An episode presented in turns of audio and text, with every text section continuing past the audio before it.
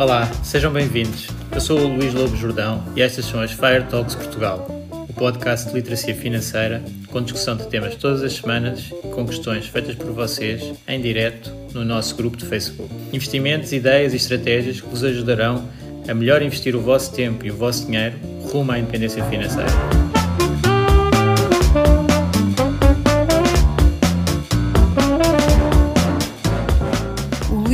Jordão trabalha nos mercados financeiros há mais de 20 anos. É um analista financeiro certificado pelo CFA Institute, criou o maior fundo português de ações e é atualmente responsável pelos produtos Stoic na SGF. Todas as opiniões expressas pelo Luís e eventuais convidados são exclusivamente suas e não refletem a opinião da SGF ou do CFA Institute. São ideias à data de gravação e estão sujeitas a alterações. Todos os investimentos envolvem riscos. Este podcast tem um intuito meramente informativo e não deve ser tomado como base para decisões de investimento.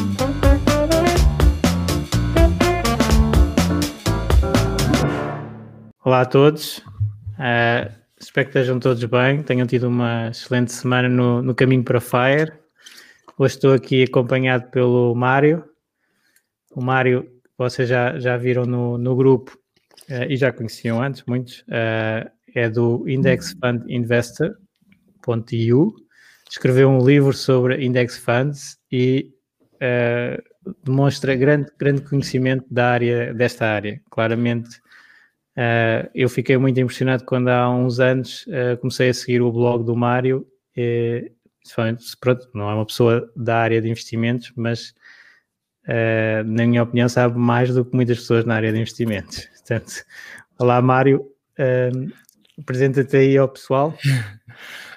bem, olá, olá Luís. primeiro, tipo, obrigado pelo convite e também obrigado a todos que deixaram tipo, as, as várias perguntas para, para este live.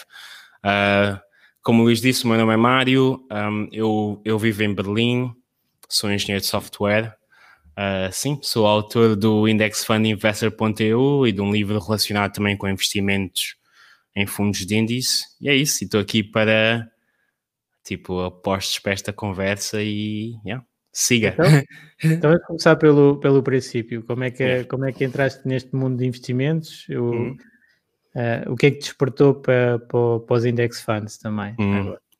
Eu, eu comecei no mundo dos investimentos. O primeiro livro que eu li foi o A Random Walk Down Wall Street, do McKill. Uh, e sei lá, acho que dei com o livro assim por acaso, devia estar no Twitter ou assim, tipo, alguém recomendou esse livro e acabei por ler e foi aí que aprendi um bocado.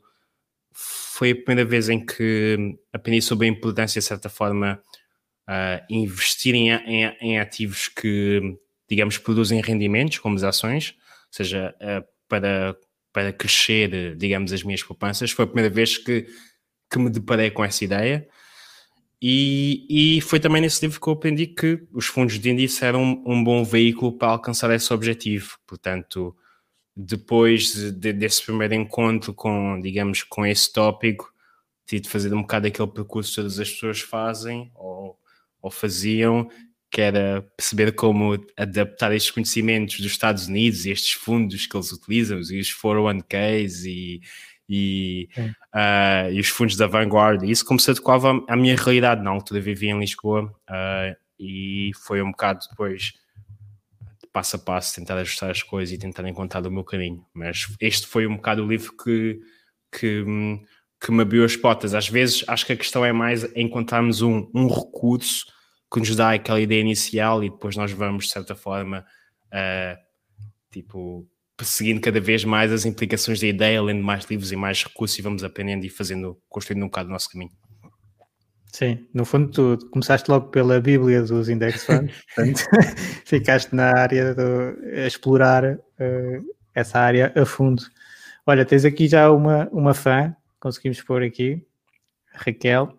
Uh, E, e, já agora nós conseguimos ver então aqui neste feed uh, as perguntas. Ainda vamos ver, okay. ainda vou tentar ver se aparece no YouTube uh, alguma questão, mas está aqui um bocadinho mais ao lado. Portanto, no, nós acho que conseguimos ver melhor do Facebook, mas não sei, okay. vamos experimentando de fazer os comentários okay. aí. Isto é uma emissão experimental com, com duplo stream. Ok, sem crise. e então É, essa, essa área do, do, dos fundos índice, então começaste a, a, fazer, a ler, a investigar e online, e depois surgiu a ideia de fazer também então o blog. Sim, a ideia do blog surgiu muito depois, ou seja, uh, eu só comecei o blog efetivamente como mudei para a Alemanha e acho que na altura quando eu comecei, quando eu comecei a investir, pá, em primeiro lugar tive, tive de seguir um conjunto de passos para me preparar para investir, tipo, tive de organizar as minhas finanças pessoais, tipo, começar a poupar mais, começar a organizar um bocado das minhas despesas, isso, ou seja, houve um, uhum. houve um percurso estas coisas acontecem gradualmente, não é? Tipo, eu leio o livro e amanhã já estão desmarcados. Pois, não, não. mas enfim, depois, após. Quanto após... tempo é que dirias que demorou? Desculpa estar a interromper. Eu diria. É, é importante que Sim. muitas pessoas têm eu... a ideia que é Exato. mais fácil começar, mas as pessoas normalmente têm um período de mentalização e de, pronto, de aumentar o conhecimento antes de começar a fazer.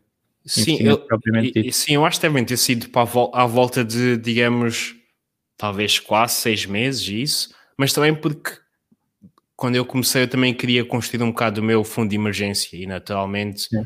o fundo de emergência tipo, era tipo 3 a 6 meses de despesas, uhum. portanto isso também, com, como tinha poucas poupanças, também levava algum tempo a, a construir. Um, Uh, acho que teve de ter comprado algum, alguns ETFs logo no início só para ver como é que aquilo funcionava, mas sempre sabia, sempre senti que ainda era preciso, antes de começar a, entrar nesse caminho, digamos, mais aprofundadamente, precisava de, de, de, de, fazer algum, alguma preparação tipo de, de, de uma estrutura financeira. Mas efetivamente depois o que aconteceu foi que eu já sabia sobre estes tópicos, mas na altura sempre reparava que poucas pessoas um, investiam, poucas pessoas da minha idade, digamos assim, investiam ou conheciam estes instrumentos.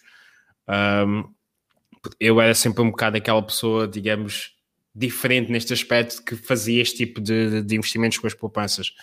E quando cheguei à Alemanha uh, e no percurso de voltar a investigar para perceber como adaptar os meus investimentos à realidade alemã, uh, enquanto falava com vários colegas, tipo, vi, vi que também uh, vi também que a situação ainda era a mesma, que ainda havia muitas pessoas que não investiam e que não conheciam esta, digamos, esta realidade e decidi começar a, a escrever um bocado para demestificar este assunto. Um, acho que às vezes o que acontece é que estes assuntos são, são assuntos muito de, de, nicho, dos fóruns online de finanças pessoais, e há poucas pessoas, pelo menos na Europa, onde, que, que, que sabem sobre, sobre, sobre estas questões. Um, acho que é, Sim. especialmente comparado com os é. Estados Unidos. Nos Estados Unidos há a CNBC e há tipo o, tipo, as pessoas veem os mercados, as pessoas têm os, os planos de poupança à reforma dos, dos, dos empregadores, e isso faz com que as pessoas estejam sempre em contacto e acho que aqui não, não, isso não acontece tanto. Aqui em Portugal não tanto, não é? Porque nós temos, uh, normalmente os portugueses entregam mais a responsabilidade da reforma à segurança social hum. e ao Estado e, e, fazem menos em termos privados, portanto depois também há muito menos informação. Exato. E se nós vermos ver em, termos de literacia financeira, acabamos por ficar muito atrás. Claro, os Estados Unidos também não têm, assim, é, a maior parte da população, claro, é muito diferente Exato, é verdade. de população para população, mas uh, tem genericamente mais, uh, apanha mais informação sobre, hum. sobre ações e sobre fundos e, e ETFs, claro, um, do, do que nós. Cá em Portugal, mais ou menos só 5% das pessoas é que investe Uau. Uau. mas, mas eu acho que na Alemanha também não é muito diferente. Acho que, que acontece. E se bem que eu acho que é o que acontece muito na, na Europa no geral é as pessoas ou têm, digamos, uh, as suas casas que compram, ou, ou, quando, ou seja, quando poupa tipicamente é para isso. Depois há aquelas pessoas que são, tipo, digamos, os empresários das suas próprias empresas e esse é o maior ativo que detêm. Uh, uhum. Mas sim, em regra geral, em termos de fundos de investimento, acho, acho que são uma minoria também os que investem aqui. Sim. Então, e tu com, com o teu blog e o teu livro, uh, tens, uh, consegues saber mais ou menos pessoas de toda a Europa que vão, porque no fundo fazes um, uma educação muito abrangente, que até... Sim. está a parar. Ah, ah, consegues ouvir-me? Eu estou aqui, eu consigo ouvir-te. Deixa ver, responder. Ouvir-me. Uh, eu... Mário? Yeah, parece que. Yeah, tu consegues ouvir-me? Oh, Agora estou a ouvir, mas a, a imagem está parada. Ah, ok, está, de okay. volta. Yeah. Não, é que parece que às vezes isto aqui encrava um bocado, uh, deve ser da minha internet, mas eu até estou ligado por cá porque é estranho. Mas enfim, um, o que Estava a perguntar dizer... um bocadinho a tua audiência, porque tens a, hum, o blog um é feito mesmo para europeus, não é? E... Sim, um, sim, o que eu tento fazer, às vezes é algo difícil um, explicar as coisas de forma geral para vários países, porque cada país tem um bocado as suas circunstâncias, os impostos são diferentes, os sistemas são diferentes e as corretoras e isso. Mas o que eu tento fazer às vezes é um, tipo falar do que é geral falar do que é comum aos vários, aos uhum. vários países e explicar isso bem, e depois tento também dizer do que, do que não é comum, tentar de certa forma indicar quais é são as perguntas que as pessoas devem fazer para, para descobrir, uh, para perceber um bocado a, as partes específicas desses países, mas enfim, tipo, acho que tenho muitos leitores de Portugal, tenho também muitos na Alemanha, uh, muitos na Holanda, tinha de ver agora, ir agora ao meu, ao meu, ao meu site e ver, uh, tipo, no, no, mas sim, mas acho que deve ser pai, tipo, 30% de Portugal e depois o resto espalhado um bocado por vários okay, países. Estamos fortes, estamos fortes em Portugal. ok. Um, e já agora, essa parte fiscal é, é, importante, se calhar podias falar um bocadinho, porque eu já, também já vi que tu uh, exploraste muito a, a, área, a área fiscal e as diferenças. Hum. Uh, só dizer um bocadinho para os portugueses qual é que é a abordagem que devem ter e, hum. e se calhar mostrar um bocadinho de diferenças face a outros países, porque é que há outros, outros tipos de fundo para outros hum. países. É, tipo, acho que a, a, parte fiscal achei algo importante explicar mais porque tipo, tipicamente as pessoas ficam algo intimidadas com os impostos e, uh, e os impostos são, são são um aspecto que eu acho importante que as pessoas tenham conhecimento para também saberem qual é a melhor forma de optimizarem os seus investimentos, ou seja, uh, desde, desde o fato de há, há, certos tipos de investimento que têm uma carga fiscal inferior, por exemplo, o caso dos PPRs, tipo os, os impostos a que os PPRs são sujeitos são inferiores. Depois, acima disso, há investimentos que uh, têm possibilidade de uh, apenas pagar, digamos, os impostos no final, que é o caso dos fundos de capitalização, e, há, e também há de género comportamentos que as pessoas têm uh, para reduzir os seus impostos, tipo, evitar vender e comprar as várias ações, as ações tipo a, a, toda a hora e apenas ter, ter algo, ser um bocado mais intencional com esse tipo de questões. E acho que o que, tipo, a regra geral, o que eu acho que as pessoas percebam é, número um, quais é que são os tipos de impostos a que digamos, este tipo de, digamos, ativos estão sujeitos, desde coisas dos impostos sobre os dividendos, os impostos sobre, uh, sobre, sobre as mais-valias.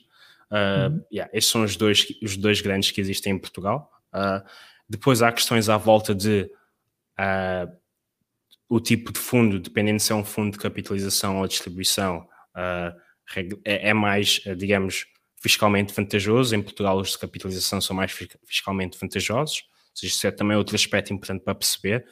E, digamos, uh, as vantagens entre, entre estes tipos de fundos variam de país para país. Em, em Portugal, os de capitalização são mais vantajosos, mas em países tipo o Reino Unido, eles, eles são, são iguais do ponto de vista fiscal. Uh, depois também há o ter à vontade de submeter uma declaração de rendimentos, tipo, após o, ano fiscal uhum. a, a acabar, isso é outra coisa que as pessoas têm de saber, tipo saber preencher corretamente quais é que foram os rendimentos que só obteve e que são sujeitos a impostos e, pá, e basicamente acho que esses são os grandes passos. Depois o que acontece, o, o e depois o que acontece é que há, que há certos países que têm certas particularidades que não existem em Portugal. Por exemplo, aqui na Alemanha uh, nós temos uma espécie de um plafond de ganhos uh, sobre de ganhos de capital que não estão sujeitos a impostos durante, em, em, todos os anos, ou seja, até 801 euros uh, anualmente em ganhos não ficam sujeitos a impostos e só o montante após, após esse valor é que é sujeito a imposto. Mas isso é um aspecto que varia de acordo com a, digamos, de, de, uhum. de acordo com a jurisdição. E o que é importante é que as pessoas, tipo, a forma como eu tento explicar é que há um conjunto de, de questões do género uh, que as pessoas podem, podem perguntar uma espécie de uma checklist para as pessoas perceberem efetivamente qual é o tipo de informação que é importante para o sítio onde vivem. Ou seja, a, a, a, forma como eu tento auxiliar é com a checklist, mas não com, com os dados específicos, porque os dados número um mudam de, podem mudar de ano para ano. Uh, número dois, uh, variam de local para local. E número três, o mais importante é que as pessoas se sintam independentes para tomar estas decisões. E eu tento ajudar mais no, desse ponto de vista, de como é que as pessoas podem aprender a pensar sobre este assunto. Sim. O raciocínio por trás da, da escolha, é. Não é? que é para depois, existindo uma alteração, dá para ajustar rapidamente o raciocínio e dar o, o output novo, não é? Portanto, qual é que é a otimização melhor. É, e isso é uma, é uma das, das áreas que eu acho que deve ser também, tem a ver com, com seres programador, não é? que o raciocínio é todo assim muito estruturado é, nas várias escolhas, é, é engraçado. E, e, então, depois com, com esta parte do, dos impostos, também se junta a parte dos, das corretoras, não é? Que também é uma área hum. importante que tu focas e, e também uh, no livro que acaba de ser quase um mini curso de investimentos também, depois hum. também tem os vídeos associados, se a pessoa comprar o pacote todo, pronto, eu comprei.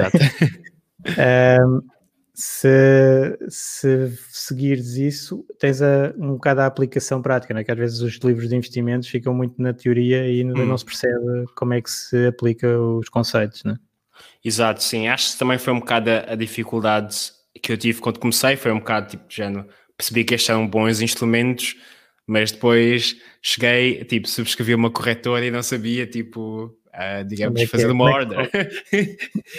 fui lá ao YouTube ou fui a, a, a, tipo, pesquisei no Google, ok, tipo, como é, como é que isto aqui funciona agora, como é que efetivamente se compra. E eu queria ajudar, um, queria ajudar a preencher estes, estes, estes vazios que eu via no, no tipo, acho que a ideia basicamente é, às vezes existe existe tanta fricção para aprender uma coisa e eu queria reduzir essa fricção ao máximo dentro do, do que eu conseguisse, uh, de forma que as pessoas conseguissem encontrar as, as, as, respostas. Mas efetivamente o que acontece nas corretoras é que as pessoas geralmente têm dúvidas do género de será que o meu dinheiro está seguro? Como é que eu escolho uma corretora? Uh, que corretora devo escolher? Como é que funciona uma corretora? E eu tentei ajudar com isso às vezes muitas dessas coisas até se podem, muitas destas, digamos, respostas podem se encontrar noutros locais. Eu só tento, digamos, ajudar as pessoas a encontrar, tipo, a, ter um percurso Sim. mais, digamos, suave. Uh, porque eu também tive de aprender de outra forma. Claro. Mas... Isto, no fundo, agora com, com, os YouTubes e os Googles, uh, o conhecimento está todo online, Exato. mas também, também está o conhecimento errado, não é? É verdade, é verdade. A pessoa não sabe distinguir qual é que é o correto e qual é que é o errado. E, Mas e tipo, está tudo disponível. Exato, e acho que às vezes o que eu tentei fazer foi mais à volta de tentar listar todas as questões que me, que me fizeram sobre a volta de, imagina neste caso, corretoras e, e tentar desenhar, digamos, um, um percurso de aprendizagem que fizesse sentido. Um, até porque há coisas que são algo estranhas. A questão da proteção é sempre muito interessante, porque um, a regra geral, este tipo de instituições financeiras são obrigadas a fazer segregação de ativos, ou seja, eles devem separar uhum. os ativos da, da, empresa ou da entidade dos ativos dos clientes. Um, portanto, quando há uma questão, portanto, por mais que a empresa tipo, entre em bancarrota, os ativos, o objetivo é que os ativos do, do, do investidor estejam protegidos. Mas, naturalmente, quando uma pessoa está a começar, a primeira coisa que a pessoa pensa é se, se eles foram à falência, o que é que acontece ao meu dinheiro? Uh, e, e, digamos, explicar uh, que existem, aí, digamos, estes processos, uh, também é importante. Essa, existe essa segregação, mas ela não cobre Sim. todos os riscos. Sim, isso é verdade. É, e, e, e, tipo, e naturalmente, se houver fraude ou negligência, uh, existem riscos. Agora, a questão também, a outra questão também é que não é prático para a maior parte dos investidores. Uh, aliás, eu não, eu não encontrei nenhuma forma prática de me proteger desse risco completamente, por várias razões. Número um, porque não existem assim tantos, tantas entidades uh, uh, hum. a fazer, fornecer estes serviços. A pergunta é quantas corretoras é que existem que são viáveis, número um. Número pois. dois, os montantes, os, os montantes são, que, são, que são alvo de proteção não são muito altos. Acho que na, na Europa o mínimo são 20 mil euros para os fundos de Exato. proteção é aos investidores. E quer dizer, para pessoas com portfólios avultados, já não faz, tipo, não, não é prático dividir tudo não, entre, entre, os vários locais e depois ainda há a questão que os ativos valorizam.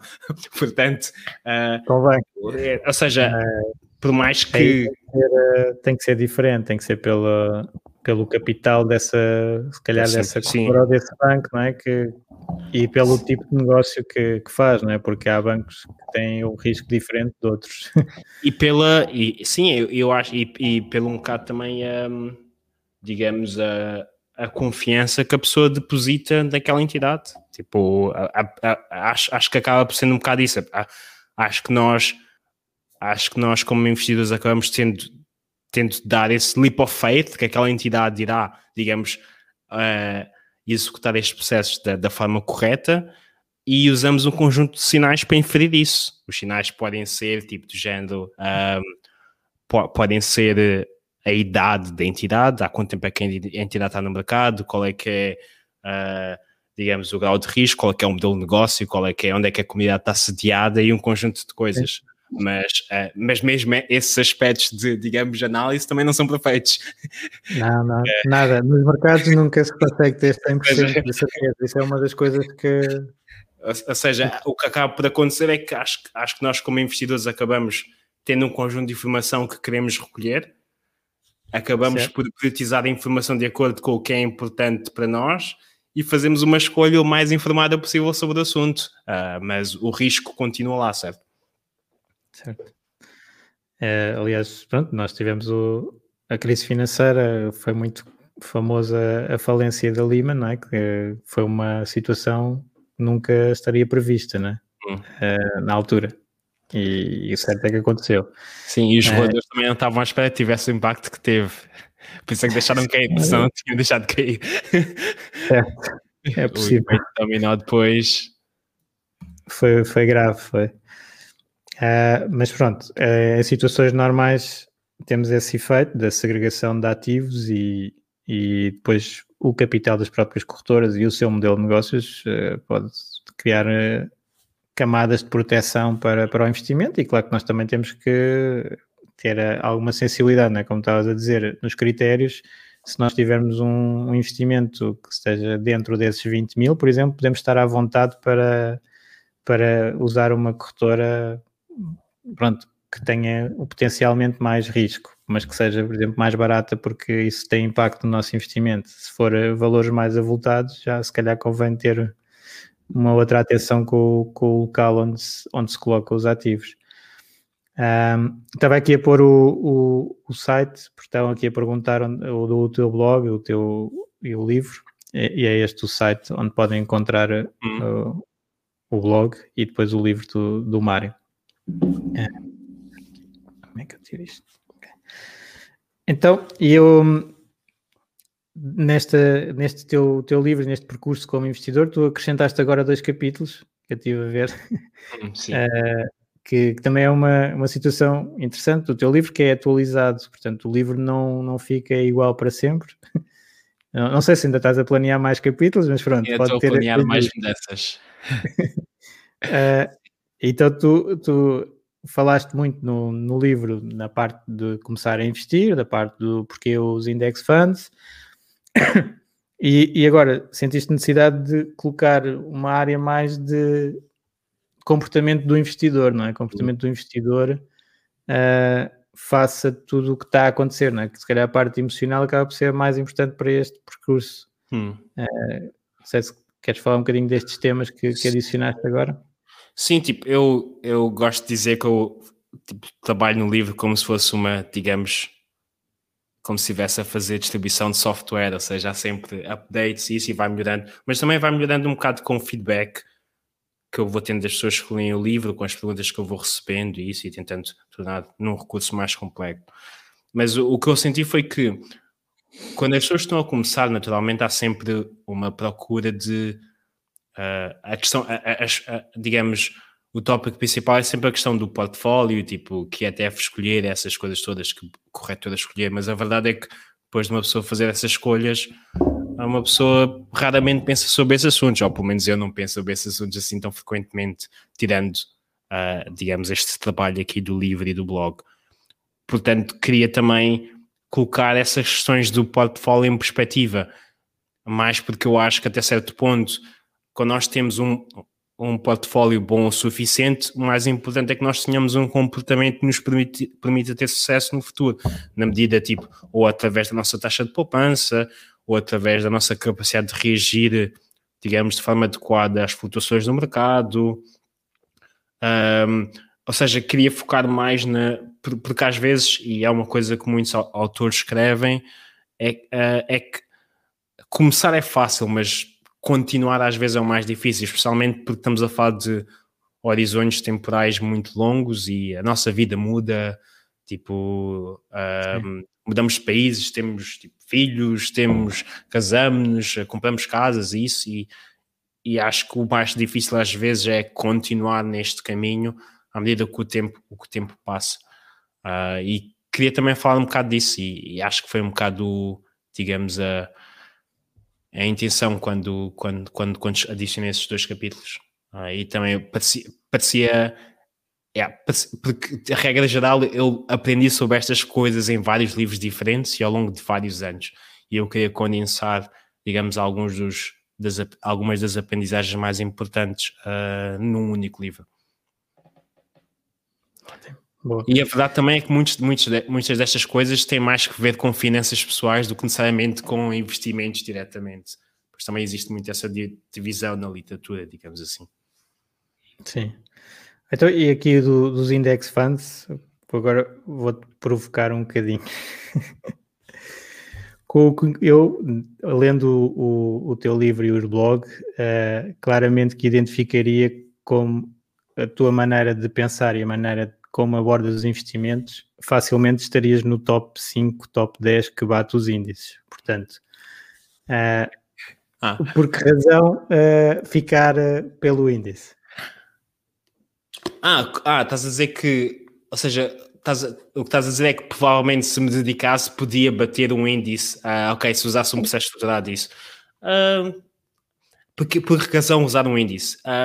porque o meu custo de oportunidade basicamente por causa de oportunidade. Tipo, ou seja, para bater um índice, eu acho que é preciso usar um processo estruturado, estudar, trabalhar naquilo, ter uma hipótese, essas questões todas. E eu acho que se eu dedicar o mesmo, ao mesmo tempo a outras atividades da minha carreira, digamos, o meu retorno potencial é maior. Portanto, uh, ou seja, eu acho que a probabilidade, de eu fazer isso e ter sucesso consistentemente era inferior à probabilidade de eu dedicar esse tempo a ser, digamos, um melhor engenheiro de software ou criar uma própria empresa minha, uma empresa minha isso tudo. Ou seja, é, é mais a, a minha. É, é, é, tipo, eu acho que não é o melhor uso do meu tempo para, para o retorno que queria ter. Eu diria que tu usaste bastante tempo na, nesta questão dos investimentos, mesmo que seja index funds, para o que está no livro e o que está no blog, não é algo que seja uns minutinhos também, por dia. Sim, mas eu também diria que é, também faz parte de um serviço que eu estou a fazer à comunidade, certo? Eu tenho um, um, um, livro que eu vendo através do site e também acaba sendo, digamos, um projeto meu que a partir do qual eu tenho rendimento. Portanto, eu acho que se eu tivesse investido esse tempo a tentar, a tentar, uh, digamos, bater o mercado e tendo em mente, digamos, os retornos potenciais no futuro, digamos, do, das royalties do meu livro, digamos assim, eu acho que era mais provável ter mais sucesso a fazer um livro como deve ser do que a conseguir bater o mercado. Acho que a questão é um bocado mais essa. Embora, não. embora eu acho, eu, eu, não acho, eu não acho que não seja possível bater o mercado. Agora, eu acho que não é trivial e acho que muitas vezes as pessoas acham que bater o mercado é é pensar no que terá potencial. Eu não acho que seja assim, né? Tipo, importa saber se o preço é certo, importa saber se a altura é certa, importa en entrar na altura correta e sair na altura correta. Depois há a questão toda do valor emocional. Isso, isso podes uh, só comprar quase. Holding periods forever, como Warren Buffett. Também é verdade. Muitas... Mas, uh, mas sim, é, é um processo de decisão, como um bocadinho o que estávamos a falar há pouco para a decisão do, do broker ou a decisão do, dos impostos, do ETF correto. Exato. É outra decisão para escolher a empresa, a empresa correta uh, ou o portfólio, não é? O portfólio correto. Uh, mas, mas, pronto, era só assim um desafio. Qualquer ah. dia, se calhar, metes-te nessa área. É uh, pelo menos, não, é que depois também entre, entre o puro index fund e a pura gestão ativa, há, há muita, muita área no meio, não é? Como tu sabes, acho que já, já falámos alguns e-mails, já, já trocámos e-mails, eu faço um bocadinho no meio, não é? Que é o factor uhum. investing. Isso também, para, muita, para muitas pessoas, até é dentro do, dos index funds, mas, mas pronto, já agora essa parte, tu, tu tens lido sobre, sobre os fundos índice e acabas por optar no, no portfólio, o simple portfólio e tudo market cap, não é? Exato. Uh, mas uh, já tiveste a ver esta, esta área de, de fatores, porque existe muito research académico também desta, desta área. Já, já li um bocado sobre isso, sobre a questão dos fatores. Um, acho que as únicas reticências que eu tenho em relação a fatores é, número um, iria requerer algum mais tempo da minha parte a pesquisar sobre o assunto. Isso é um bocado como tudo. Mas há muito, há mesmo muito research e muito dele uh, até acessível. Depois há a questão que na Europa não há tantos fundos de índice disponíveis como nos Estados Unidos em relação à, à questão dos fatores, por exemplo. Lembro-me, como é que se chama aquela. Ah, a Dimensional Fund Advisors. Dimensional. Yeah, Dimensional, a Sim. DFA, que supostamente tem, teve sempre fundos de fatores muito bons, mas eu um, mas acho que tipo, a regra geral só se consegue ter acesso a eles através de um financial advisor. Um, uhum. Embora eles acho que eles recentemente disseram que iam entrar no, no mercado dos ETFs também. Ou seja, há essa parte que mesmo que seja, mesmo que exista uma, digamos, uma estratégia que tenha retornos superiores, é importante saber se existem os produtos financeiros no mercado que me permitam aceder a essa estratégia. Uh, yeah, acho que essas seriam as, as, duas grandes considerações. E depois é outra vez aquela questão do custo-oportunidade, que é tipo, é, é um bocado o custo-oportunidade e é a questão das expectativas, que é eu embora, digamos, investir no mercado inteiro certamente não é a opção que terá os retornos superiores, tipo, os, o que terá os melhores retornos será sempre investir no, no que é o melhor e isso, e, e, depois também há a questão toda de, e mesmo risk adjusted comparado com, com, com factor investor, investing, acho que mesmo seja inferior, para os meus objetivos financeiros, isto é suficiente. E acho que às vezes também é um bocado, um bocado um bocado essa questão, tipo, se para mim eh, esta alternativa é boa e, e eu não estou muito interessado em dedicar Funciona. mais tempo, funciona uh, e uh, acabo usando o meu tempo para outras, para outras questões que eu acho mais, mais, mais importantes para mim. Acho também muitas vezes é mais isso, é mais tipo, do género, para o que eu estou disposto a gastar em termos de tempo para, para resolver um problema, para alcançar um objetivo, quais é são as opções disponíveis e esta, neste momento, é que é a opção disponível que eu, que eu gosto mais em termos de trade-offs e coisas assim do género. Me parece mais vantajoso. Boa, boa. E um, passando aqui para, para, as perguntas de, que, que o grupo fez, um, estava de ver a tua opinião aqui de o, o Pedro. Pedro uh, fez uma pergunta sobre uh, o impacto do, dos index funds no mercado também, um hum. que, que é uma área que gostava de saber a tua opinião. E, e, ele fala aqui neste impacto na parte dos votos, porque neste hum. momento estão a ser, no fundo, a crescer, os index funds estão a crescer muito, as duas maiores entidades estão gigantes, a Vanguard e, e a BlackRock, uh, e elas têm uma participação muito grande em, nas empresas, uhum. e têm em todas as empresas, portanto aqui também há um, eventualmente questões concorrenciais e gostava de saber a tua yeah. opinião deste peso de dos fornecedores de índices no, no mercado. É, tipo, eu antes de ter visto a pergunta do Pedro, eu ainda não tinha pensado, nunca tinha pensado no assunto. Uh, portanto, e depois tipo, li um bocado mais sobre o assunto. A, a, verdade é que existe mesmo muita. Existe, existe até papers sobre estes assuntos e a explicar os vários pros, pros and cons. Portanto, uh, tipo, a minha opinião é algo, digamos, uh, superficial.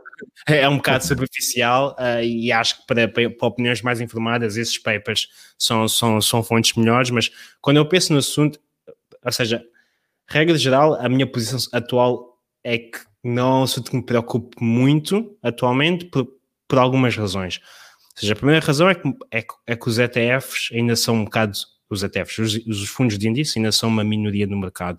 Pelo menos na Europa, em 2019 eram 17%. Acho que eu tive a ver uns dados e parecia que na Europa em, em 17, é, é, desculpa. É possível, na Europa 17, sim, mas nos Estados Unidos já é mais de 50%. Uh, ok, dos dados que eu tinha visto, acho que nos Estados Unidos eram tipo cerca de 37% do, de, do, do mercado todo de fundos de investimento. Pelo que, ou seja, parecia-me que isto seria mais um problema não só dos fundos de índice, mas dos fundos de investimento no geral, ou seja, os fundos de investimento como estrutura de investimento coletivo, é porque estas entidades também têm uh, fundos ativos, não são só os é fundos bom. de investimento. Uh, ou seja, a primeira coisa que me veio à cabeça foi que me parece mais um problema do, dos fundos de investimento no geral uh, do que nos fundos, do que dos fundos de índices em, ah. em particular. Não, não, aqui é que é a parte das concertações. Portanto, no, se for fundos em geral, se calhar a BlackRock tinha uma aposta na Apple e a Vanguard tinha na, na Google. Mas não, hum. elas como compram todas, ah, têm posição em todas e Fair. acaba por eventualmente não existir concorrência porque os acionistas eh, criam ali, têm um interesse Sim. diferente, não é? Também há outra é. questão que, regra geral, os fundos de, de, as empresas que gerem os fundos de índice são empresas enormes e tipicamente as, as, as, empresas que gerem fundos ativos não são tão grandes, digamos, como unidade. Uh, uhum. Pois há outra coisa que eu também tive a ver, eu tive a ler um livro sobre, digamos, as regras uh, financeiras na Europa uh, e basicamente eu tive a ler que os fundos do CITES estão proibidos de, de terem ações que permitam exercer um controle significativo sobre a direção de uma empresa. Uh, tipo, um dos artigos do CITES não, tipo, basicamente parece-me que proíbe os fundos de poderem, de certa forma, quase exercer a função do, da gestão ou influenciar a gestão uh, de forma muito significativa. Portanto, talvez, mas isto são só os fundos europeus, que são uma minoria não, comparado com. Os fundos têm regras de diversificação deles, mas a posição que têm nas empresas não. não eu do, do, do, do, do que eu li, tipo, acho que é o. Uh, e tive mesmo a ler, li isto hoje de manhã e tipo, foi, foi, foi uma. Foi uma, foi uma coincidência engraçada porque tipo, diziam lá mesmo que supostamente o objetivo dessa, dessa regulamentação era mesmo evitar que que estes fundos, que os fundos do CITES conseguissem ter essa influência. Uh, portanto, mas, mas pode-se argumentar que os fundos europeus são uma minoria, digamos, no, no panorama global. Que a maior parte é, normalmente, em termos de governance das empresas e dos fundos, o que é pedido aos fundos até é que participem. Normalmente os fundos não querem participar nas votações, mas a ideia é que têm que fazer isso. Uh, mas, mas, pronto. E, uh, e sim, tipo, e o que me pareceu também, tipo, o que eu senti um bocado é que não me pare... acho que ainda precisamos de ver precisamos de ver o que é que irá acontecer no mercado para perceber quais é que serão, tipo, qual é que será o impacto das consequências negativas deste tipo de coisas.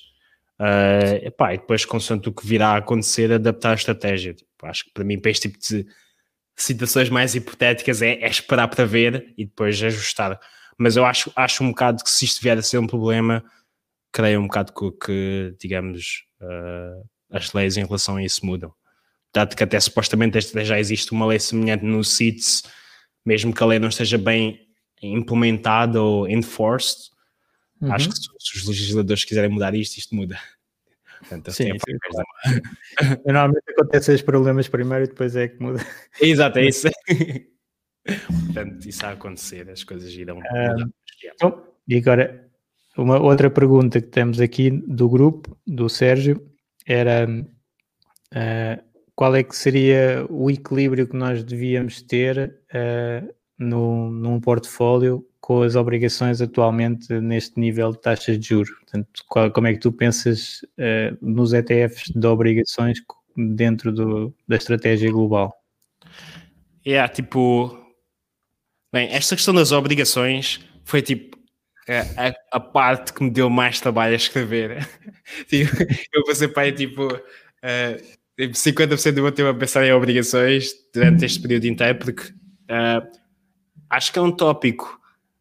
Uh, por um lado, no início só, apenas quase só afetava as pessoas na Europa, Uh, número dois, nunca encontrava muita pesquisa sobre o assunto, tipo muitos papers Sim. ou muitos livros mais sobre o assunto.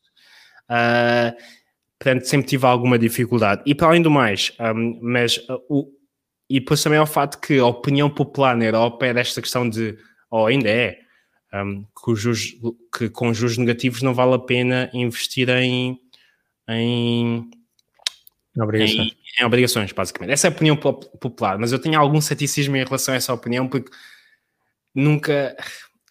É, tipo, ainda não encontrei, digamos, um, um, um case, ah, tipo, ou seja, uma explicação uh, aprofundada sobre o assunto e não superficial que me parecesse convincente. E a razão pela qual eu, um, eu tenho algum ceticismo é que uh, pelo que eu percebi, acho que depende muito do, do objetivo do investidor. Isto porque as obrigações têm potencialmente cerca de, digamos, têm, têm potencialmente quatro objetivos num portfólio. Número um, a questão do rendimento, através dos cupons ou das valorizações de capital. E isto este acabou, né? Este acabou. Depois, há, há, há, há, outro objetivo, é a questão de permitir, de certa forma, a exposição a um ativo que tem um comportamento diferente das ações, ou seja, o fato de não serem correlacionados e ser possível, tipo, quando as ações caem, quando as ações caem, uh, digamos, as obrigações sobem. E com isto ter algum retorno, uh, digamos, também, também está a acabar.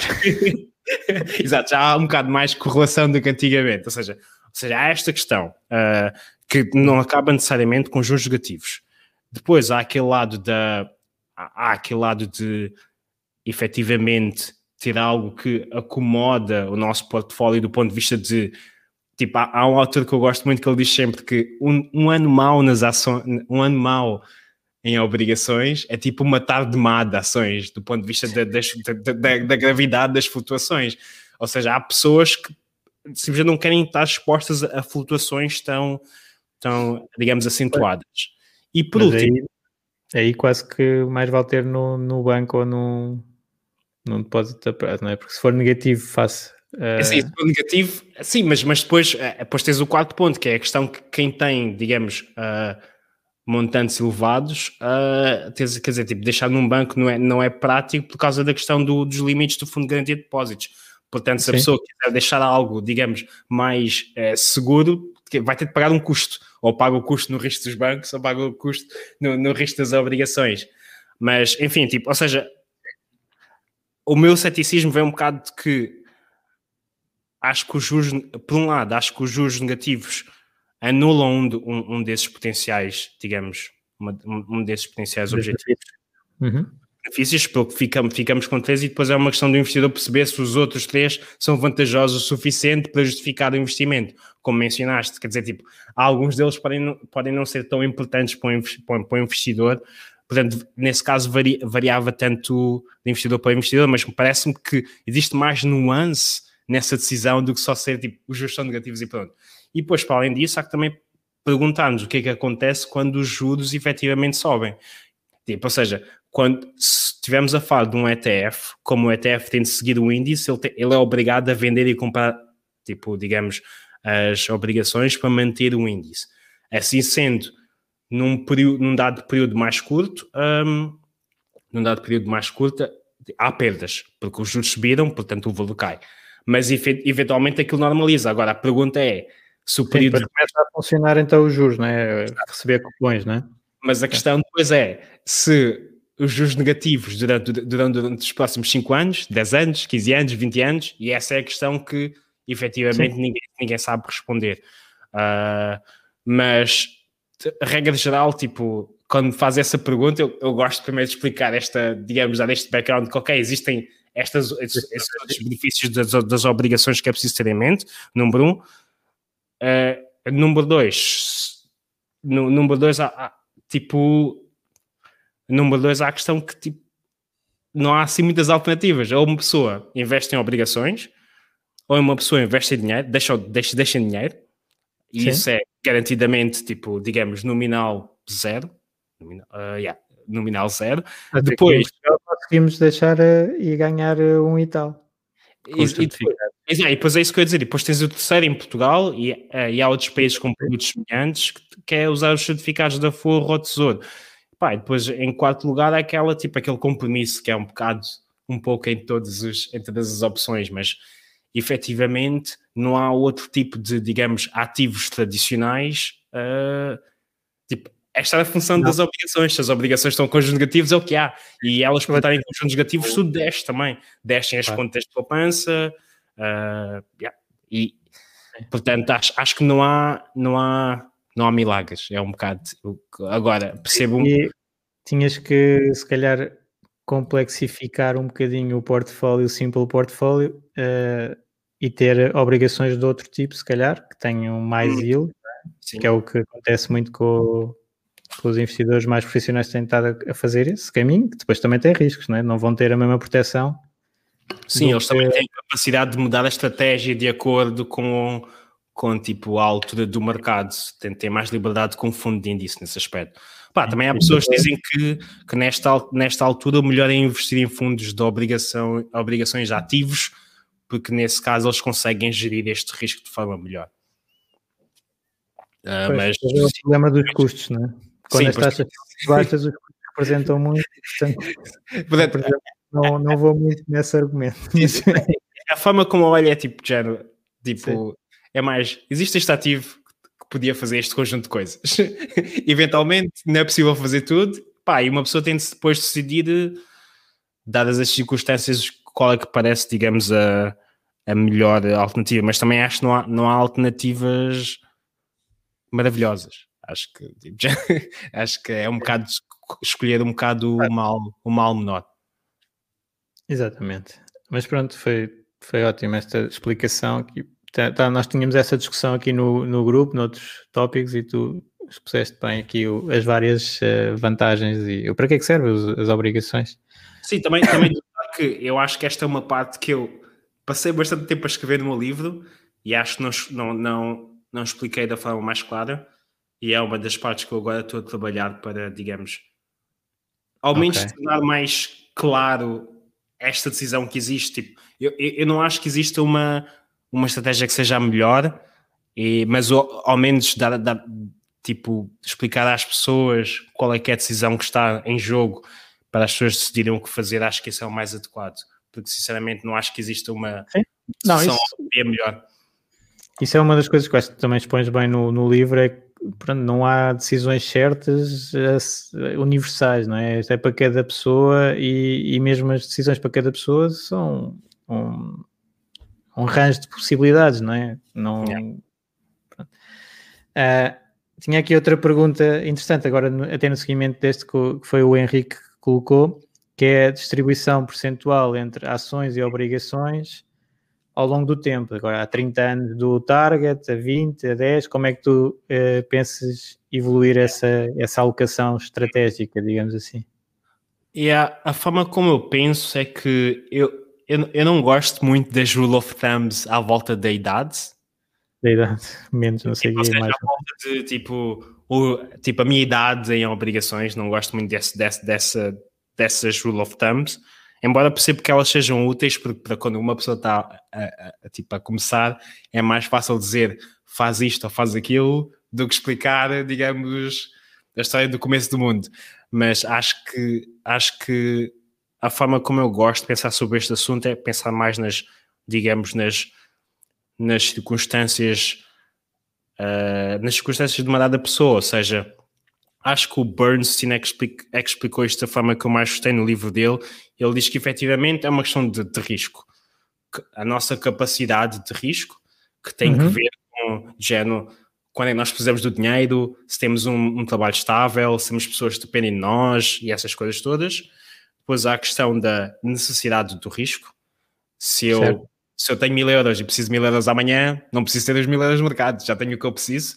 Uh, mas o que acontece muitas vezes é que as pessoas mais jovens, as pessoas quando começam a investir, têm, digamos, poupanças reduzidas e têm, regra geral, um objetivo, um, um objetivo tipo longo e tipo e precisam de, de, de, digamos, de bastante risco para alcançar esse objetivo, que é para, para, ajudar, de certa forma, a financiar a sua reforma. E por último, a questão da tolerância ao risco, que tipicamente é o que se fala mais, que é a capacidade emocional uh, e psicológica das pessoas lidarem com as flutuações do mercado.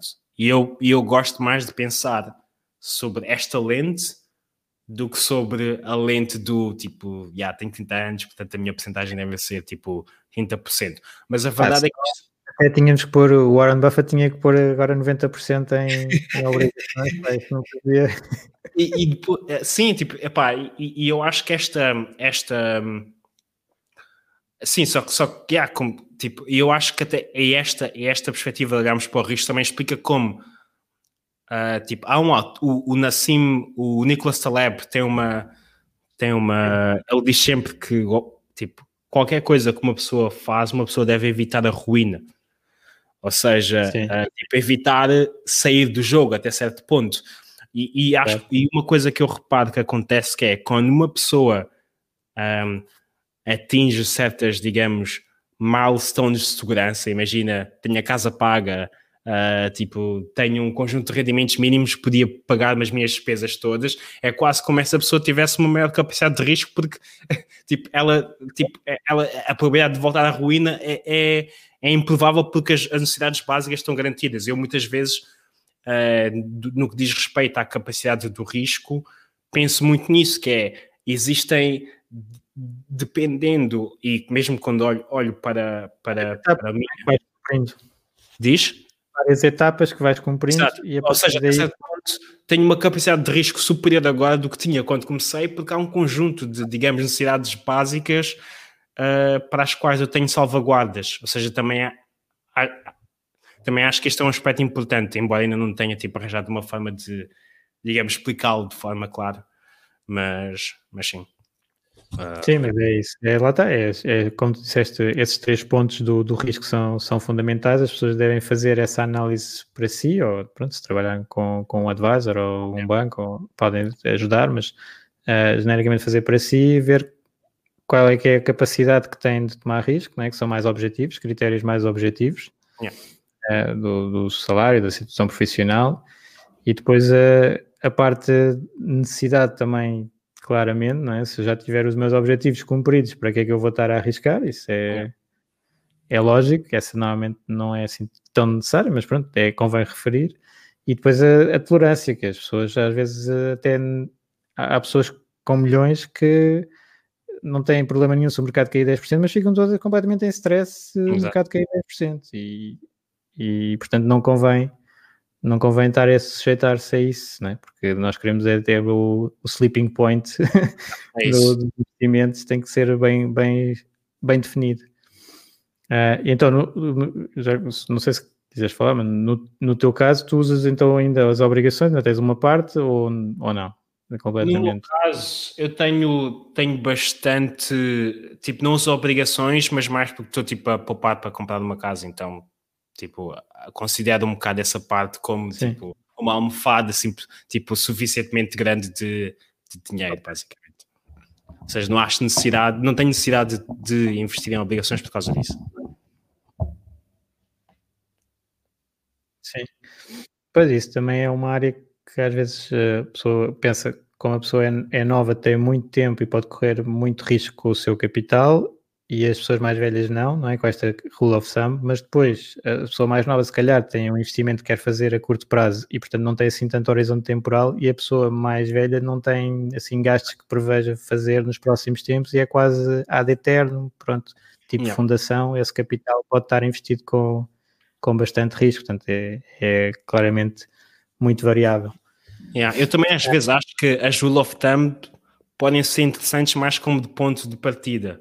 Tipo, olhar para aquilo como ponto de partida e depois para perceber onde é que está a baseline e depois tipo adicionar tipo ou reduzir, digamos, uh, yeah, com base nisso.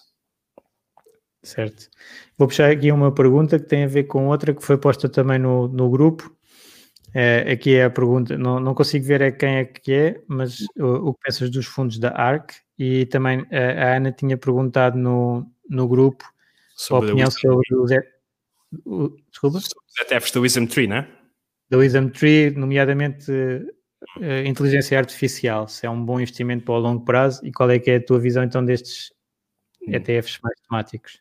É, eu tenho sempre um bocado a impressão que quando as pessoas me perguntam sobre ETFs temáticos, a pergunta, digamos, que está por detrás da pergunta é se eu acho que esses ETFs irão ter resultados superiores ao do mercado e a verdade é que eu não sei. eu não sei, não sei se eles vão ter resultados eh, superiores e, e a verdade é que eu invisto no mercado inteiro justamente para não ter de fazer essas, essas escolhas, ou seja, eu deliberadamente um, sim, deliberadamente evito fazer essas escolhas. Portanto, eh, não acho que seja a melhor pessoa para, para, para falar sobre o assunto. Mas posso, posso explicar as razões pelas quais eu não faço uh, ou evito fazer essas escolhas. Por um lado, um, por um lado, como já disse, acho que é difícil tipo, acertar estas apostas. Uma pessoa pode começar a entrar muito cedo ou, ou, ou entrar muito tarde, ou o preço pode não ser uh, o mais adequado.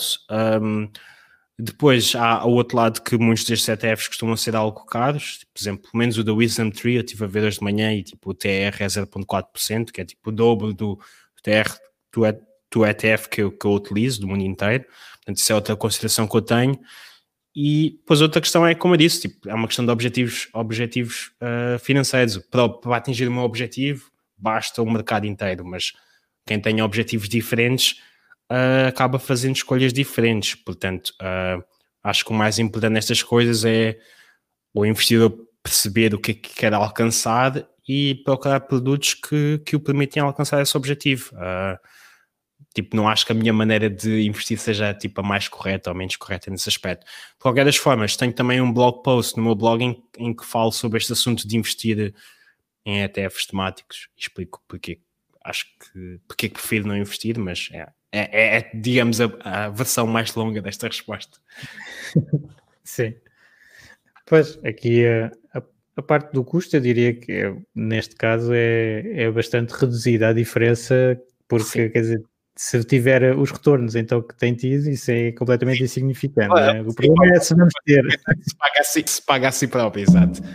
Sim, um fundo da ARC que foi, teve a dar 30% ao ano, não é? Ou, não sei pode custar 0,75, mas se Sim, continuasse a dar isso, isso é que é o grande se, não é? O risco que está nessa.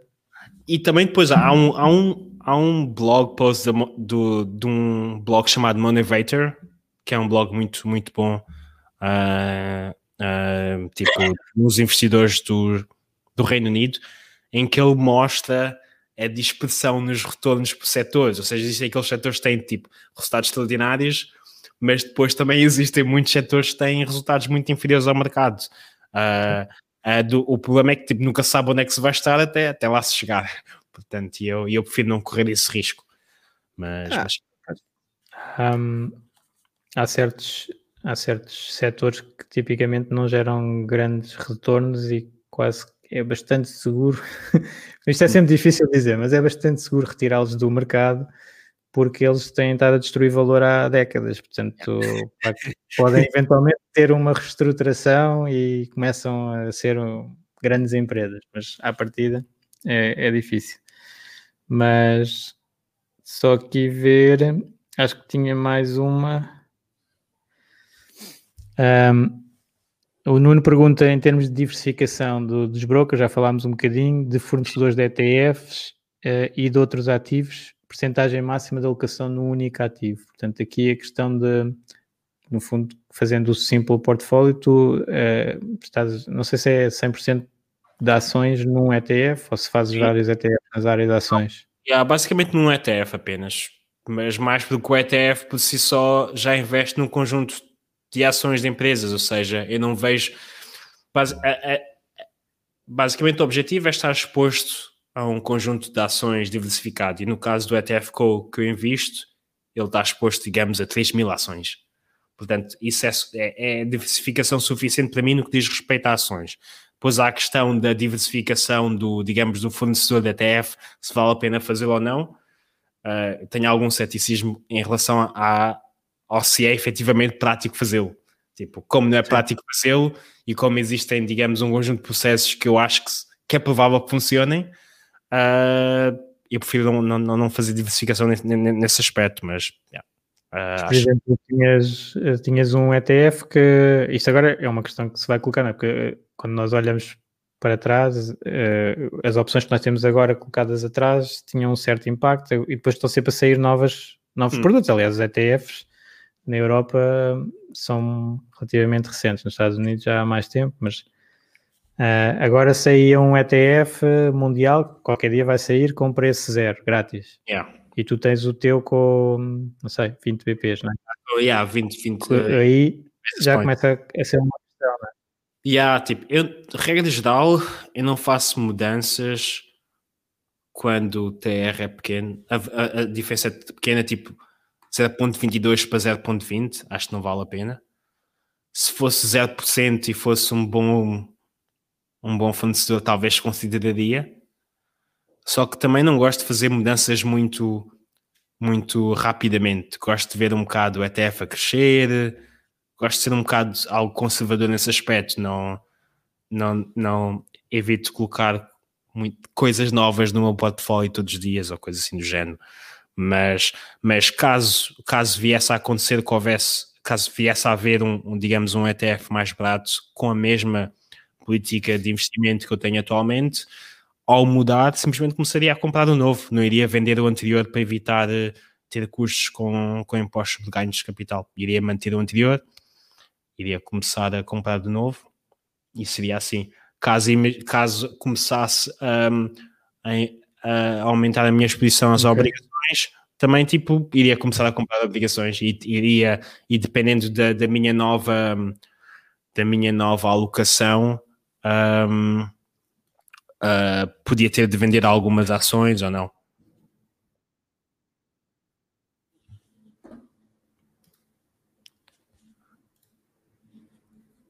mas, mas, mas sim. Uh, mas acho que, acho que é importante reavaliar periodicamente uh, se, se o investimento continua, continua a valer a pena, mas, mas, levar algum tempo a fazê-lo e, e, e, que seja ponderado. Ok. E, e, nesta, nesta questão do, dos ETFs e dos fundos índice, pronto, aqui estamos a falar da dimensão, de aparecer novos, eh, e até são relativamente novos na Europa, portanto, os históricos todos que nós temos dos resultados dos fundos índice uh, são de uma altura em que não existiam muitos fundos índice, não é? são os testes para trás, e ah, se eu tivesse o fundo índice, não tens algum receio que o próprio sucesso, isto acontece muito nos mercados financeiros, portanto, o próprio sucesso de um tipo de ativos faz, lança as sementes para o seu falhanço futuro. Sim. Assim, como estratégias que já, N estratégias que foram desenvolvidas e que, entretanto, por muitas pessoas começarem a fazer, deixaram de ter resultado. Sim, tipo, penso mais no fato de, uh, por exemplo, a minha exposição tecnicamente é uma exposição de 100% de ações.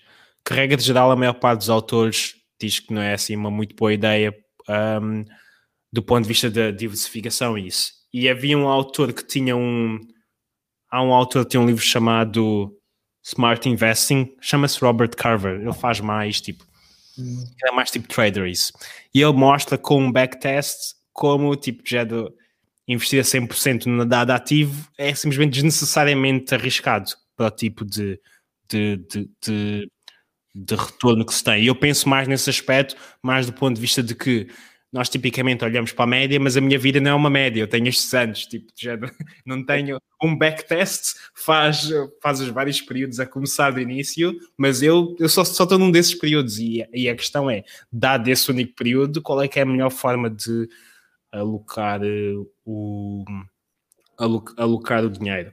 E eu penso isso de, de duas formas. A primeira forma é que uma, uma solução, a solução, digamos, mais simples é um bocado poupar mais que, é, que eu acho que é o que vai, vai ter de acontecer mesmo com esta questão dos juros de dívida negativos, significa que, uh, digamos, os retornos das ações, se acreditarmos que existe um equity risk premium, os fundos, tipo, os dois andam, andam é. tipo, andam, tipo, andam um, tipo, um acompanha o outro.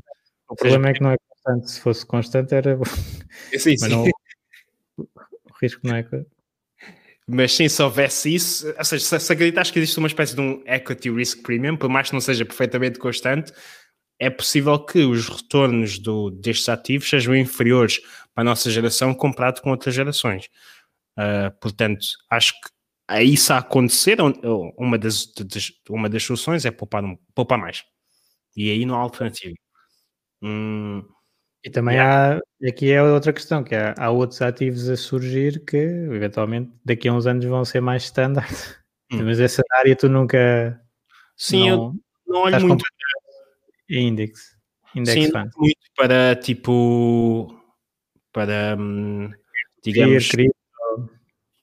No, pelo menos como investimento, tipo, peer-to-peer -peer, nunca fiz, mas e para cripto não olho como investimento. Quer dizer, eu acho que eu acho que são, digamos, ativos financeiros que têm os seus, uh, digamos, os seus benefícios e sei que é possível fazer dinheiro com eles, não tenho, não tenho, não tenho dúvidas disso. Sei que é possível fazer mais dinheiro, talvez, do que, do que, do que se fizesse numa, digamos, estratégia mais conservadora como a minha, mas, mas, uh, quer dizer, tipo, yeah, para os meus objetivos financeiros, o que eu tenho é, é bom o suficiente, é o que eu diria, tipo, já não e, e tenho alguma, digamos, apreensão em relação aos riscos que esses outros ativos têm.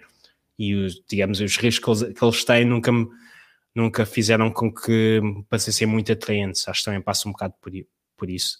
Mas é como tudo, tipo, já não é o que funciona para mim, mas não significa que é o que funciona para toda a gente. E eu, uh, yeah, regra geral, eu preferia, uh, tipo, yeah, a regra geral também acho que eu um dos biases que eu tenho é eu faço, prefiro fazer um over-indexing para human capital, que é a minha capacidade de produzir rendimento através de, digamos, do meu trabalho ou projetos assim, que são coisas tão são coisas que eu consigo controlar do uhum. que para investment capital neste aspecto. Uh, ou, seja, ou seja, do ponto de vista de coisas que eu não controlo, uh, talvez sou até mais, mais conservador e mais standard, em termos de, digamos, de ativos em que invisto, mas do meu lado de human capital talvez tenha um bocado mais de uh, sou um bocado mais overconfident na minha capacidade de, de, de, de produzir esses rendimentos. Ou seja, claro. também é um bocado aquela questão de onde é que está o meu edge. Eu acho que o meu edge está aí e não está em investir em, em, nesses outros ativos, ativos uh, alternativos. Sim, claramente Normalmente é assim, a parte de Human Capital é, deve ser desenvolvida mais no início, depois o capital financeiro vai, vai crescendo, é? vai tendo uma dimensão maior e também o Human Capital vai, vai se encurtando porque queres às tantas uh, reformar ou... e portanto aí é que vais aprendendo e depois vais estar eh, mais focado nos investimentos a partir de uma certa fase, claro. Os retornos já compensam mais isso do, do que numa fase inicial em que não não, não se tem a dispor muitos ativos. Yeah, Olha, eu estava agora a reparar que já vamos nesta conversa com uma hora e seis. Epá, ainda tinha aqui umas perguntas porreiras, se calhar fazíamos uh, e depois dividimos o podcast ou assim. Yeah, como disseste, tipo, eu tenho, tenho tempo, portanto não me incomoda nada. Então, tínhamos aqui uma pergunta do Paulo sobre o, os ETFs que chegaram agora da Vanguard, da Life, Life Strategy. E se tu achas que é um produto a considerar para um investimento passivo no horizonte temporal de 20 a 30 anos? Yeah. Depois aqui a, a, segunda pergunta também sobre este, este produto sobre a roupagem de PPR. Hum. Então, a segunda parte da pergunta não percebi mesmo quando eu li tipo, no Facebook, mas posso começar pela primeira parte então. Então, tipo, para ser sincero, ainda não passei muito tempo a olhar para, para os ETFs da Vanguard, para os novos ETFs. Um bocado como eles são novos, ainda não têm muitos ativos sob gestão, portanto, uh, acho que é um bocado tipo, era só notícia e não tinha nenhuma utilidade prática para a maior parte das pessoas, acho que senti, especialmente ainda está no início. Mas algumas observações que eu, com que eu fiquei foram género, quer dizer, o TR parece, parece ok, as, as comissões anuais, eu fiquei com uma dúvida, fiquei sem perceber se eles cobram o TR também dos fundos que o fundo detém, porque aquilo efetivamente é um fundo de fundos. E eu não sei Sim. se eles estão a cobrar o 0.25 no fundo do topo e também estão a cobrar uh, também nos, nos, fundos. É tudo, a regra do TR é que inclui tudo. Ah, ok, ok, fixe, fixe, fixe. Ou seja, não, não estão a cobrar duas vezes. Ok, isso é muito bom.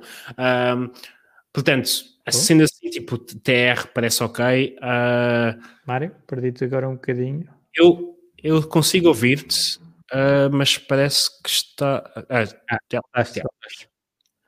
mas enfim, então, uh, depois há a questão de um bocado por causa das regras do, do CITES, que não permite essas regras não permitem que o fundo tenha muita concentração apenas num dado ativo. Ou seja, idealmente aquilo seria tipo Vanguard All World mais o dos bonds, ah, mas efetivamente eles não podem fazer isso porque têm, não podem ter muita exposição a um único ativo, de acordo por causa das regras, e aquilo faz com que o portfólio seja algo estranho, tipo, já não. Mas, pá, uh, acho, acho que isso é um pequeno é um pequeno pet peeve meu, tipo, já não gostei muito da forma como o portfólio está organizado porque faz um, torna um bocado mais complicado perceber efetivamente é qual é que é a total. Para o investidor acaba por ser acaba por ser mais simples que só compra um ETF. E é? também é mais barato, porque a verdade é que as corretoras, principalmente para investidores com portfólios mais pequenos, adicionam alguns encargos adicionais, um, tipo por causa de, das, das comissões de transação, Portanto, é, dos mínimos, portanto, acho, acho que nesse aspecto é uma, é uma é tipo, é uma boa coisa para as pessoas. Tipo, espero que eles tenham sucesso e espero que hajam mais pessoas a investir desta forma. Uh, tipo, yeah. Depois acho também o que acontece com muitos destes fundos é à medida que eles ficam maiores, aquilo que acaba sendo uma espécie de uma bola de neve. O fato de eles serem grandes faz com que eles fiquem maiores, o que faz com que eles fiquem cada vez maiores e depois vão tendo cada vez mais mais popularidade. Uh, mas, mas sim, mas pareceu-me pareceu uma, uma boa novidade, mas é um bocado tipo. Ainda estou um bocado naquela fase em que fico a observar durante meses ou até anos até ser um algo. Diz? Está no estudo. Yeah, está no estudo. Ok. Uh, aqui a parte do, do PPR é porque hum, basicamente pode eventualmente, não sei se é PPR, se é o, aqueles fundos de pensões europeus, né? se for sobre esse formato, pode ser que tenha os benefícios de, desses fundos hum. com ETFs lá dentro, é um bocadinho também. Fazemos. Tenho, muita curiosidade para perceber o que é que vai acontecer com os fundos de pensões europeus. Tenho tipo mais para ver como é, como é que o mercado vai mudar em função disso acho que yeah, será mesmo muito interessante uh, yeah, ver mais produtos a serem transacionados um bocado pelo distribuídos pela Europa inteira. Ok. Olha, já agora eu fiz uma aposta há uns tempos num, num podcast que era PPRs contra ETFs. Uhum. Eu também uso ETFs dentro do PPR, mas que era, um, sabes que os PPRs têm 20% de ganho à entrada para certas situações, né? deduções à coleta. Ah, sim, sim, sim. sim. E depois são tributados a muito menos, a 8% face aos 28% dos ETFs. Exato. E eu apostei que o PPR Stock ia fazer melhor nesse período de 5 anos do que um ETF e o PPR só pode ir até 75% em ações. Exato. Do que um ETF 100% de ações. Achas que eu vou perder ou vou ganhar? Não sei. Uh tinha de fazer um bocado as, as contas, mas acho que o, mas acho que o desconto em impostos é mesmo tipo, é, é tipo, é significativo. Uh, quer dizer, de 8% para 28% não é pouco. Uh, acho que a dedução à coleta não é algo que me, digamos, impressione tanto, porque depois compete com outras deduções. Mas Sim, a... é raro, não, normalmente é que o, o Estado português tem estado a, a, retirar tantas deduções que no fundo ah, okay. não, não, faz grande competição. Quer dizer, a, a dedução atleta, às vezes há pessoas que não conseguem usar porque não têm rendimentos para pagar muito IRS. Não é Exato. é pelo, por esse teto da dedução atleta, porque esse aí até há uns tempos conseguia-se fazer, por exemplo, a habitação Uhum. E agora é pouquíssimo. Consegue-se quando é o arrendamento, mas quando é habitação própria já, não, já nem dá. E depois okay. é saúde e de educação, só se a pessoa tiver muitas despesas de saúde e de educação. A educação também está limitada. E aquelas despesas à volta do tipo, da fatura do contribuinte, isso não cai também nessa parte de dedução à coleta? É uma, é uma categoria diferente? É, é muito pequenina também. Ok, estou a perceber. Sim, não, é eu acho que os 28 tipo, não importava nada de pagar 8% sobre os ganhos que eu tipicamente tenho.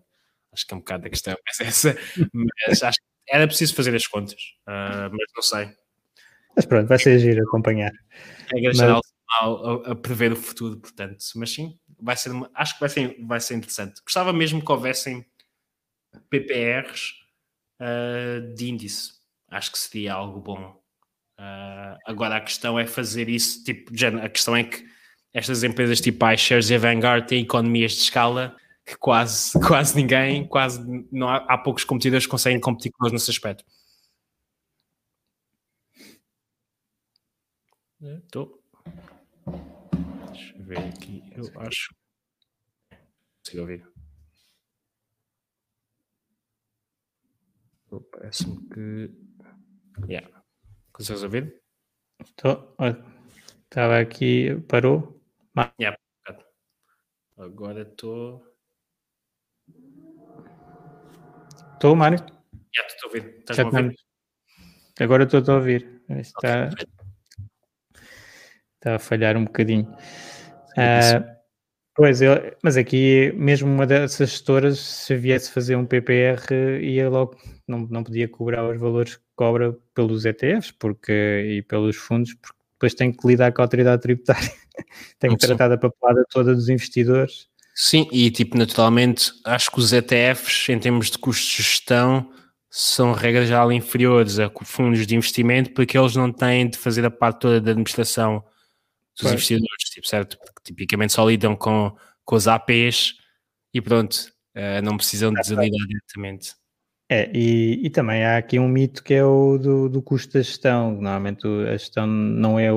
No, na comissão de gestão de um fundo, a parte de gestão é a parte mais pequena, a parte maior é a distribuição, que é o comercializador, é, é quem depois faz a interação com, com, o investidor e tem que fazer a parte de educação e de, e pronto, comercialização, a venda.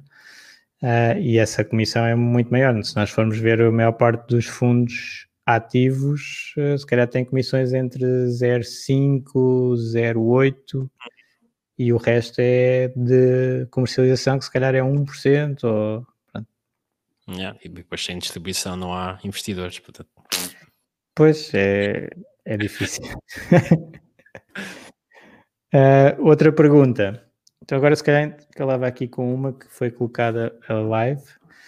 Um, imagina que quer comprar um determinado ETF, três critérios fundamentais para comprar ou evitar uh, de forma a obter mais dividendos ou hum. mais retorno, se calhar. Não sei, acho que o primeiro critério é. Para mim, o primeiro critério é perceber um bocado em que é que a pessoa quer investir. Tipo, como nós vimos, há, discutimos, há pessoas que preferem investir em, digamos, num dado setor, há pessoas que preferem investir num dado país. Portanto, acho que começa um bocado aí. E logo aí, uma pessoa, tipo, quando uma pessoa escolhe a área onde quer investir, corta-se tipo 90% do universo do universo inteiro, porque é, tipo, tipicamente nós queremos investir é uma fração do universo onde nós podemos investir. Portanto, se, nós, se uma pessoa quiser investir em ETF, em ações do mundo inteiro, passa-se de mais de 1500 ETFs para tipo 20 ETFs ou coisa assim do género. Essa, acho, que essa é a primeira. Depois há coisas à volta de digamos, o TR ser aceitável para, para o tipo de, digamos, ETF que é, o domicílio ser um domicílio mais apropriado no que diz respeito aos impostos, ser um ETF que já está no mercado há algum tempo, tipo, uh, digamos, mais do que 100 milhões de ativos sob gestão, acho que é suficiente.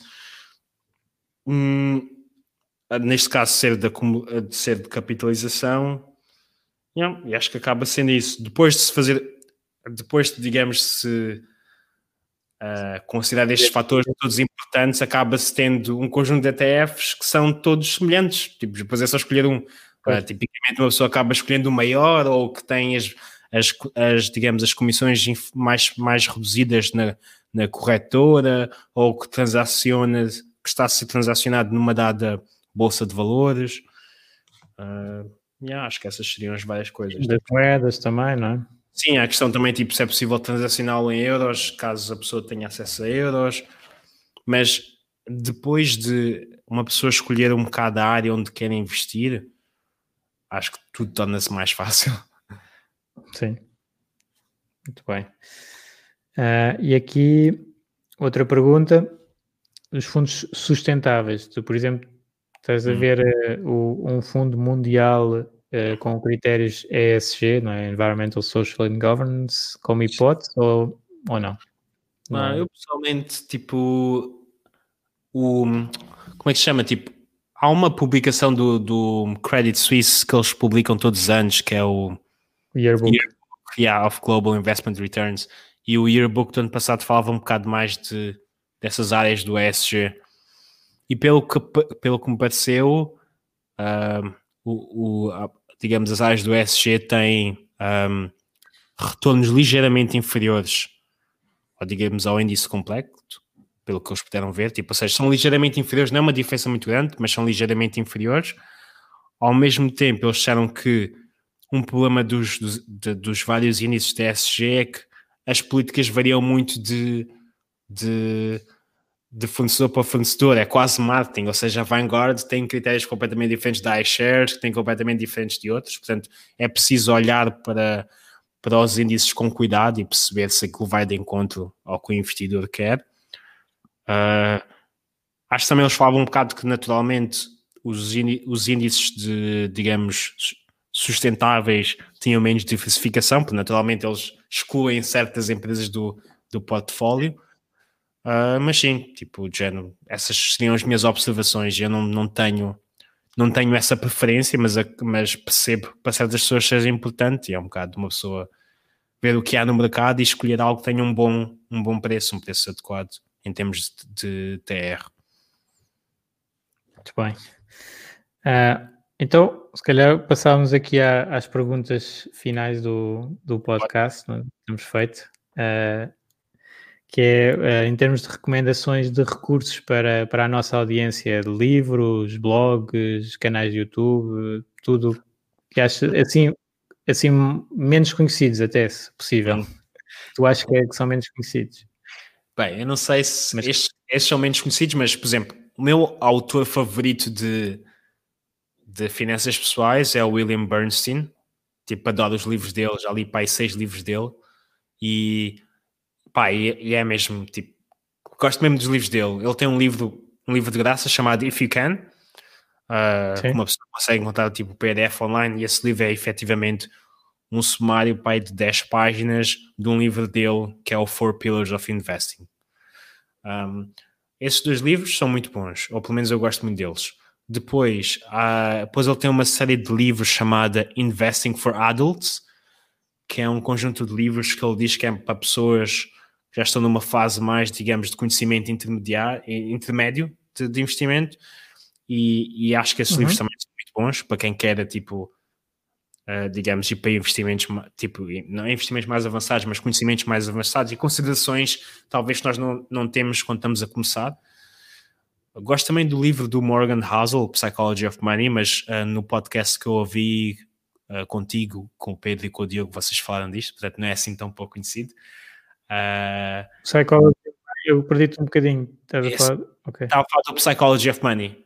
Estava a dizer que gostava certo. muito, mas no, vocês já falaram no podcast. Um, Olha, e vamos fazer, já agora aproveito, uh, no Investment Book Club do, que eu faço com o CFA na literacia financeira, vai ser o próximo livro, portanto oh, vamos debatê-lo um, no princípio de Abril.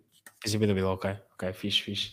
Mas é, é mesmo muito, é muito, gostei bastante desse livro e fala muito destes aspectos da, da psicologia e dos comportamentos e como às vezes uh, muito das questões à volta de investir são tipo, digamos, preferências que as pessoas têm.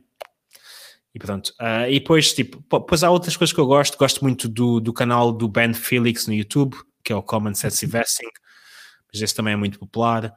Em termos de blogs, uh, gosto muito do blog do Of Dollars and Data. Gosto muito do blog do Wealth of Common Sense. Gosto muito do blog do The, Rele The Relevant Investor. Gosto muito do Motivator. ouves o podcast deles, o Animal Spirits? Não, não costumo ouvir os podcasts. Eu não ouço muito, muitos podcasts no geral, mas já, às vezes ouço um e outro, um e outro episódio quando eles têm um assunto que me parece interessante.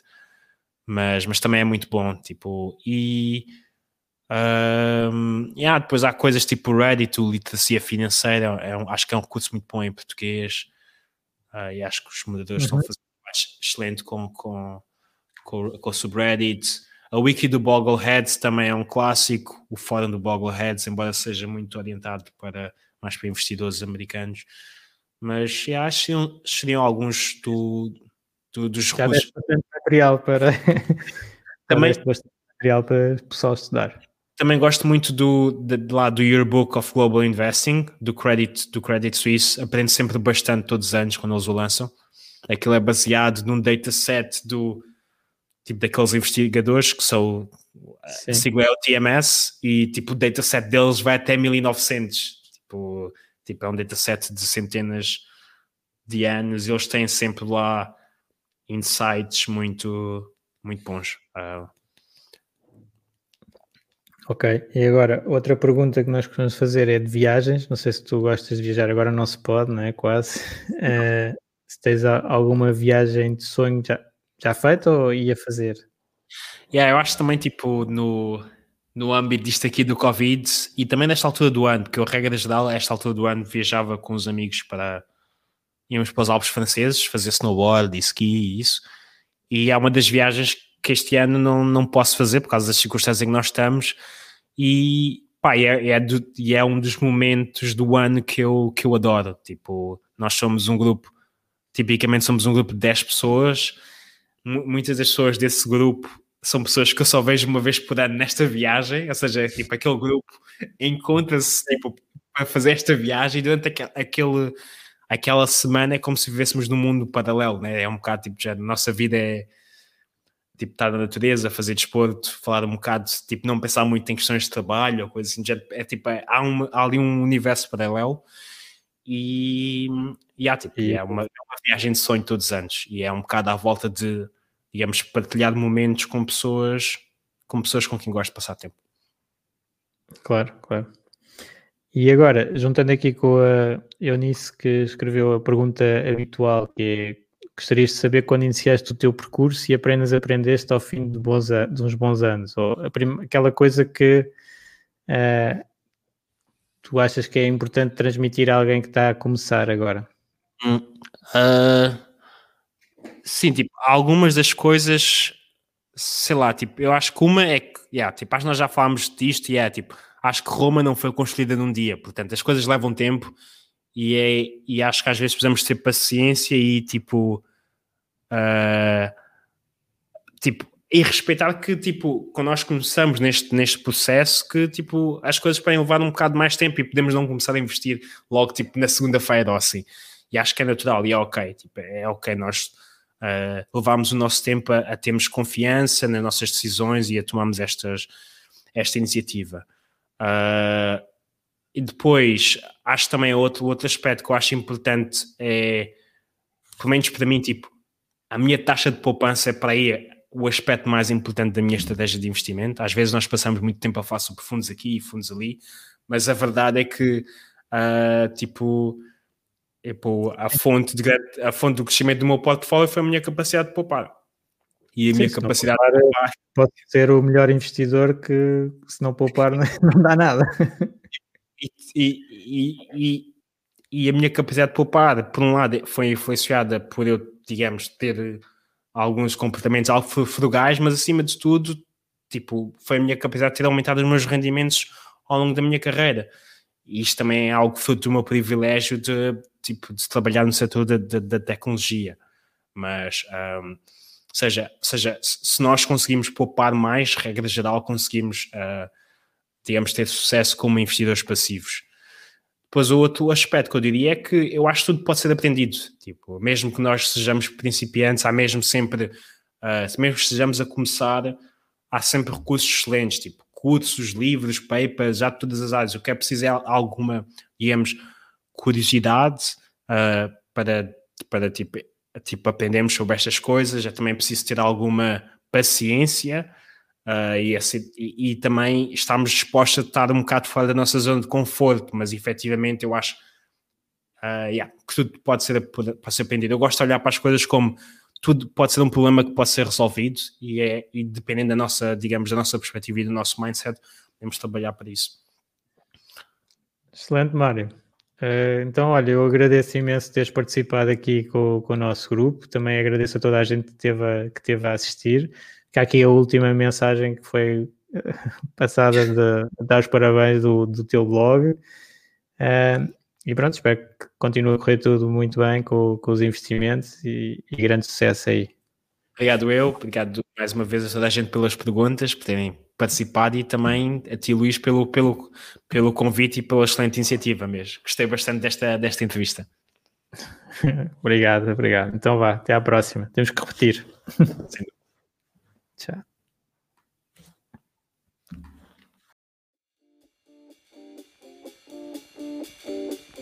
Obrigado por ouvires. Junta-te à discussão através do grupo Fire Talks Portugal no Facebook e não te esqueças de ver a descrição, onde poderás encontrar mais informações. Até à próxima!